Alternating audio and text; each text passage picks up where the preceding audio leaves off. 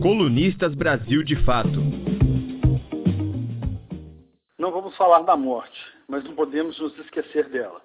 Em meio a um tempo de sombras, é preciso cantar na língua dos animais e acreditar que a vida vai melhorar, ou ainda que existem portas de luz a serem abertas.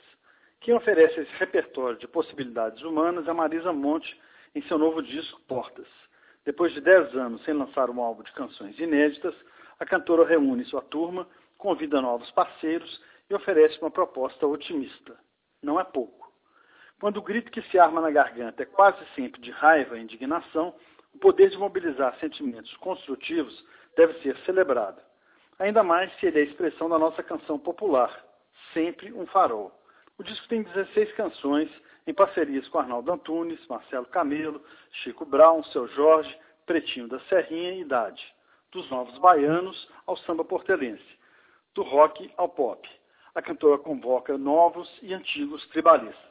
Os arranjos são esmerados, com cordas, metais, sopros e percussão na medida certa. Tudo para fazer brilhar as canções alinhavadas pela voz de Marisa Monte. Quando a ordem geral das manifestações artísticas é pelo engajamento, manter certa energia otimista é um risco.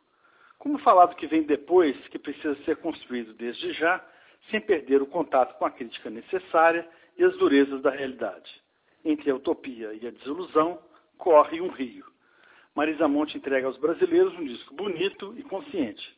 Tem momentos de romantismo, de amor à natureza e de pura poesia.